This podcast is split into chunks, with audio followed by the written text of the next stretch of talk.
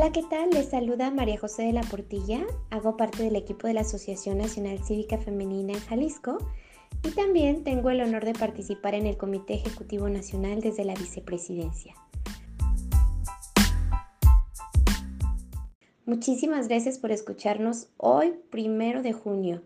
Celebramos en México el Día Nacional del Balance Trabajo-Familia.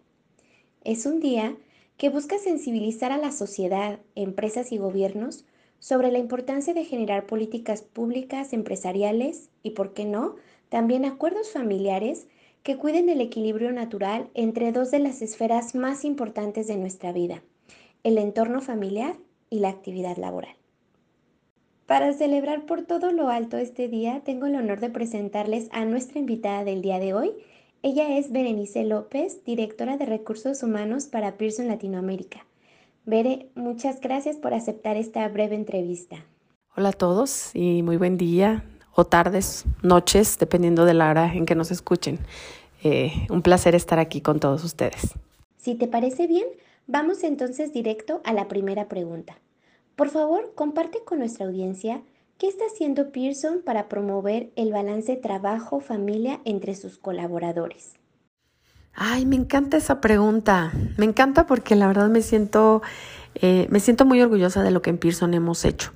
Yo sé que este tema últimamente y derivado de todo lo que tuvimos que vivir con la pandemia, pues está presente en muchas mesas de discusión, en la cabeza de muchos directivos, eh, en los planes de muchas organizaciones. Para nosotros en Pearson la discusión empezó hace muchos años, entendiendo la importancia que tiene eh, y el impacto que crea a nivel resultados y a nivel negocio el tener personas que tienen ese cuidado en, en, el balance, en el que no todo es trabajo, en el que dedican tiempo para su familia, sus amigos, sus hobbies, para ellos mismos, para descansar y no hacer nada, eh, me parece que es padrísimo, ¿no? Eh, eh, te puedo dar varios ejemplos de cosas que nosotros hemos hecho a lo largo de todos estos años, pero creo que la principal, pues tiene que ver con nuestro modelo de trabajo, ¿no? Tenemos siete años con un modelo de trabajo súper flexible, híbrido, implementado en, todos los países de Latinoamérica donde trabajamos. Eh, ¿Y eso qué significa? Bueno, pues que la gente tiene la libertad y el empoderamiento de poder definir cómo coordinar mejor sus agendas a todos los niveles y en todas las áreas, ¿no? Las personas saben cuáles son sus objetivos, cuáles son los entregables que tienen que dar y partiendo de ahí, pues coordinan ¿eh? Eh, su forma de trabajo, cuándo les conviene o no ir a la oficina, con qué frecuencia, cuáles son los objetivos para los que van, eh, si es para colaborar con otros, si es para trabajar en proyectos, si es para eh, salir de la rutina de casa e ir a trabajar un día afuera, en fin. Creo que eso nos ha ayudado muchísimo. Eh, nuestras oficinas están pues en, ciudades muy complicadas donde el tráfico, los tiempos de traslado, la cantidad de gente, la contaminación, o sea, todos esos son factores que afectan y creo que el poder de tener esa flexibilidad de decidir desde dónde trabajar eh, ha sido genial, ¿no? Eso nos ha permitido también que incluso muchas personas se muden de las grandes ciudades a provincias un poco más tranquilas, ¿no? Al interior de los países. Y, y hoy con todas las herramientas que tenemos para trabajo online, eso no ha sido un impedimento y cada vez digamos que somos mucho más abiertos a que la persona puede estar ubicada en cualquier lugar siempre y cuando tenga pues acceso a internet, que prácticamente en cualquier lado lo, lo podemos lograr, ¿no? Tenemos días adicionales de descanso, tenemos días que llamamos day off, ¿no? Por diferentes motivos. Y son días en los que no solo le pedimos a la gente que no trabaje, sino que además los invitamos a hacer detox tecnológicos, ¿no? Y mejor estar en contacto con su familia, con la naturaleza, alejarse un poco no solo del trabajo, como te digo, sino también de las redes sociales, de la, de la tecnología en general. Eh, tenemos una licencia de paternidad y maternidad extendida, donde damos seis meses para las mamás, 30 días para los papás que también es súper bien vista y, recibida por nuestra gente, en donde, bueno, tienen ese tiempo, ¿sabes?, de conectar con el nuevo miembro de la familia, de integrarlo en su rutina y de verdaderamente disfrutar eh, esos primeros meses que son tan importantes y sin tener la preocupación, digamos, pues del trabajo, ¿no?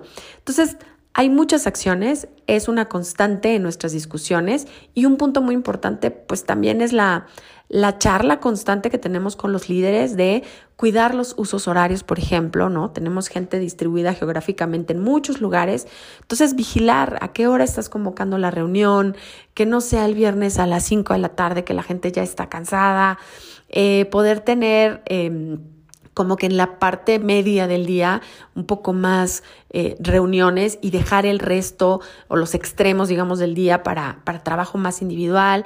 Eh, cuando son vacaciones, pedirle que la gente realmente se desconecte, ¿no? No, no, pon tú fuera de la oficina, deja que los demás se hagan cargo y tú verdaderamente disfruta de esas vacaciones sin estar pendiente de contestar los correos, de estar con tu celular y demás. Entonces, son varias las acciones y me parece que hasta hoy hemos tenido pues un muy buen resultado. Acabamos de hacer una encuesta que hacemos de forma trimestral. Eh, y una de las preguntas era justamente el, sentido de wellness general de la organización y nuestro resultado fue de 92%. Eh, Entonces, la verdad es que me parece extraordinario resultado y refleja pues un poco todas estas acciones, ¿no? Me encanta escuchar todo lo que nos compartes y poder decir con orgullo que gracias a esa flexibilidad yo pude mudarme a otro estado y formar mi propia familia. Seguramente muchas de las personas que te escucharon sintieron de pronto ganas de trabajar en Pearson o de buscar alguna de las muchas empresas que ya están construyendo sobre este enfoque que equilibra el trabajo y la familia. Hablando de familias, desde tu experiencia, ¿qué beneficios trae a las familias y a las empresas cuidar este equilibrio? Pues el, para mí el beneficio más inmediato pues es obviamente en la persona, ¿no? Una persona que tiene las diferentes facetas o partes de su vida en mayor balance y en equilibrio, pues va a entregar algo mejor, va a entregar lo mejor de sí mismo. Y eso se refleja en la familia y se refleja en la compañía, ¿no? Este, yo recuerdo una época en la que mi papá, por ejemplo, trabajaba muchísimo, ¿no? Que creo que así antes era, ¿no? La mayoría de los papás salían 6 de la mañana para trabajar, muchos de ellos regresaban 10 de la noche después de haber estado en el tráfico con mil problemas, medio haber comido y, estaban acostumbrados a, a, vivir bajo ese estrés. Y obviamente cuando mi papá llegaba a la casa, pues todo quería menos escuchar acerca de nuestras historias fantásticas del colegio. Él quería llegar a dormir, olvidarse de todo y prepararse para el otro día volver a vivir lo mismo. ¿Y qué pasaba? Que llegaba el fin de semana y todos estábamos entusiasmados de queremos salir, queremos pasear, queremos hacer mil cosas. Y mi papá estaba muerto, ¿no? Quería descansar, quería tirarse en un sofá a ver un partido de fútbol y olvidarse de todo.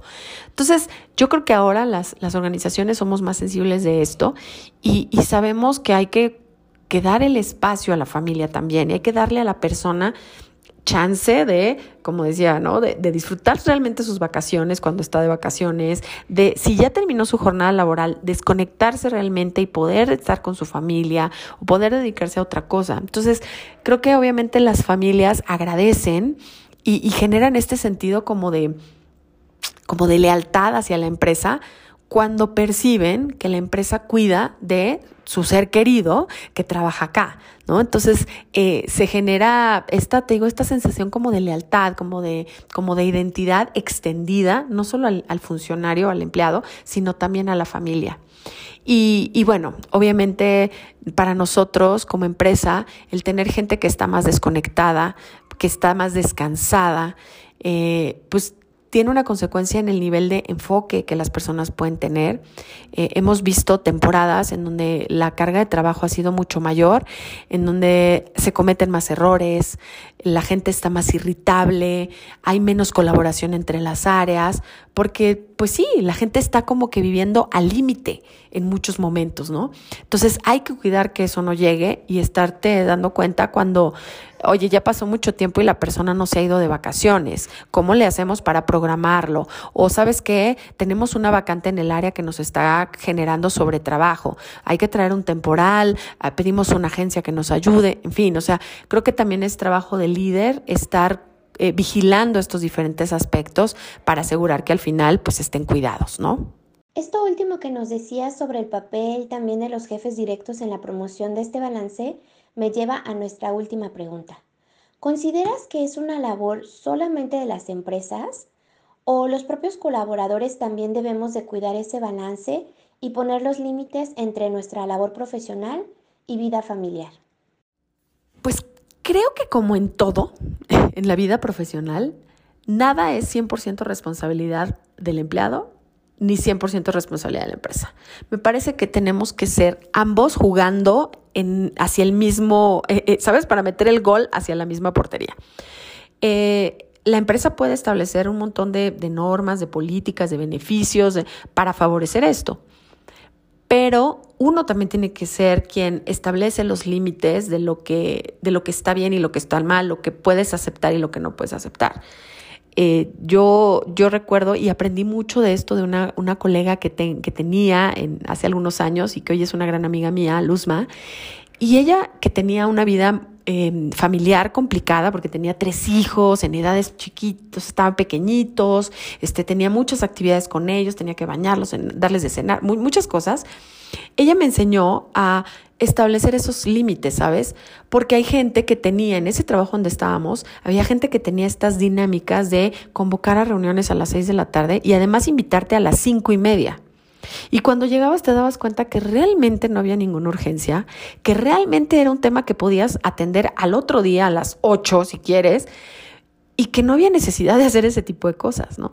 Entonces, ella, que ya estaba como que ya conocía a la gente que hacía estas, ese tipo de malas prácticas, fue la que me fue dando tips de cómo, de una forma muy conciliadora, ir poniendo esos límites. Y hoy yo me siento ya muy libre, por ejemplo, ¿no? en mi trabajo, que trabajo mucho con Global, trabajo mucho con Londres, me siento muy libre de cuando alguien viene y me pone una junta a las 4 de la mañana, escribirle y decirle, perdón, son mis 4 de la mañana, te pido que me la agendes por lo menos a las 7 ¿no? Por lo menos. Si me la pones a las 8 o a las 9 te lo voy a agradecer mucho, pero ya así como muy, muy triste mi historia, pues pónmela a las 7, pero a las 4, no, sorry, no cuentes conmigo y rechazarla. Y, y, y obviamente no lo tienes que hacer de una manera conflictiva ni violenta. O sea, puedes hacerlo de una manera conciliadora, entendiendo cuando hay urgencias y a lo mejor si este, a las 12 de la noche tenemos que estar hablando porque estamos resolviendo un problema urgente que es debido a muerte, pues sí, ahí estaremos, pero no como parte de una rutina de trabajo, ¿no?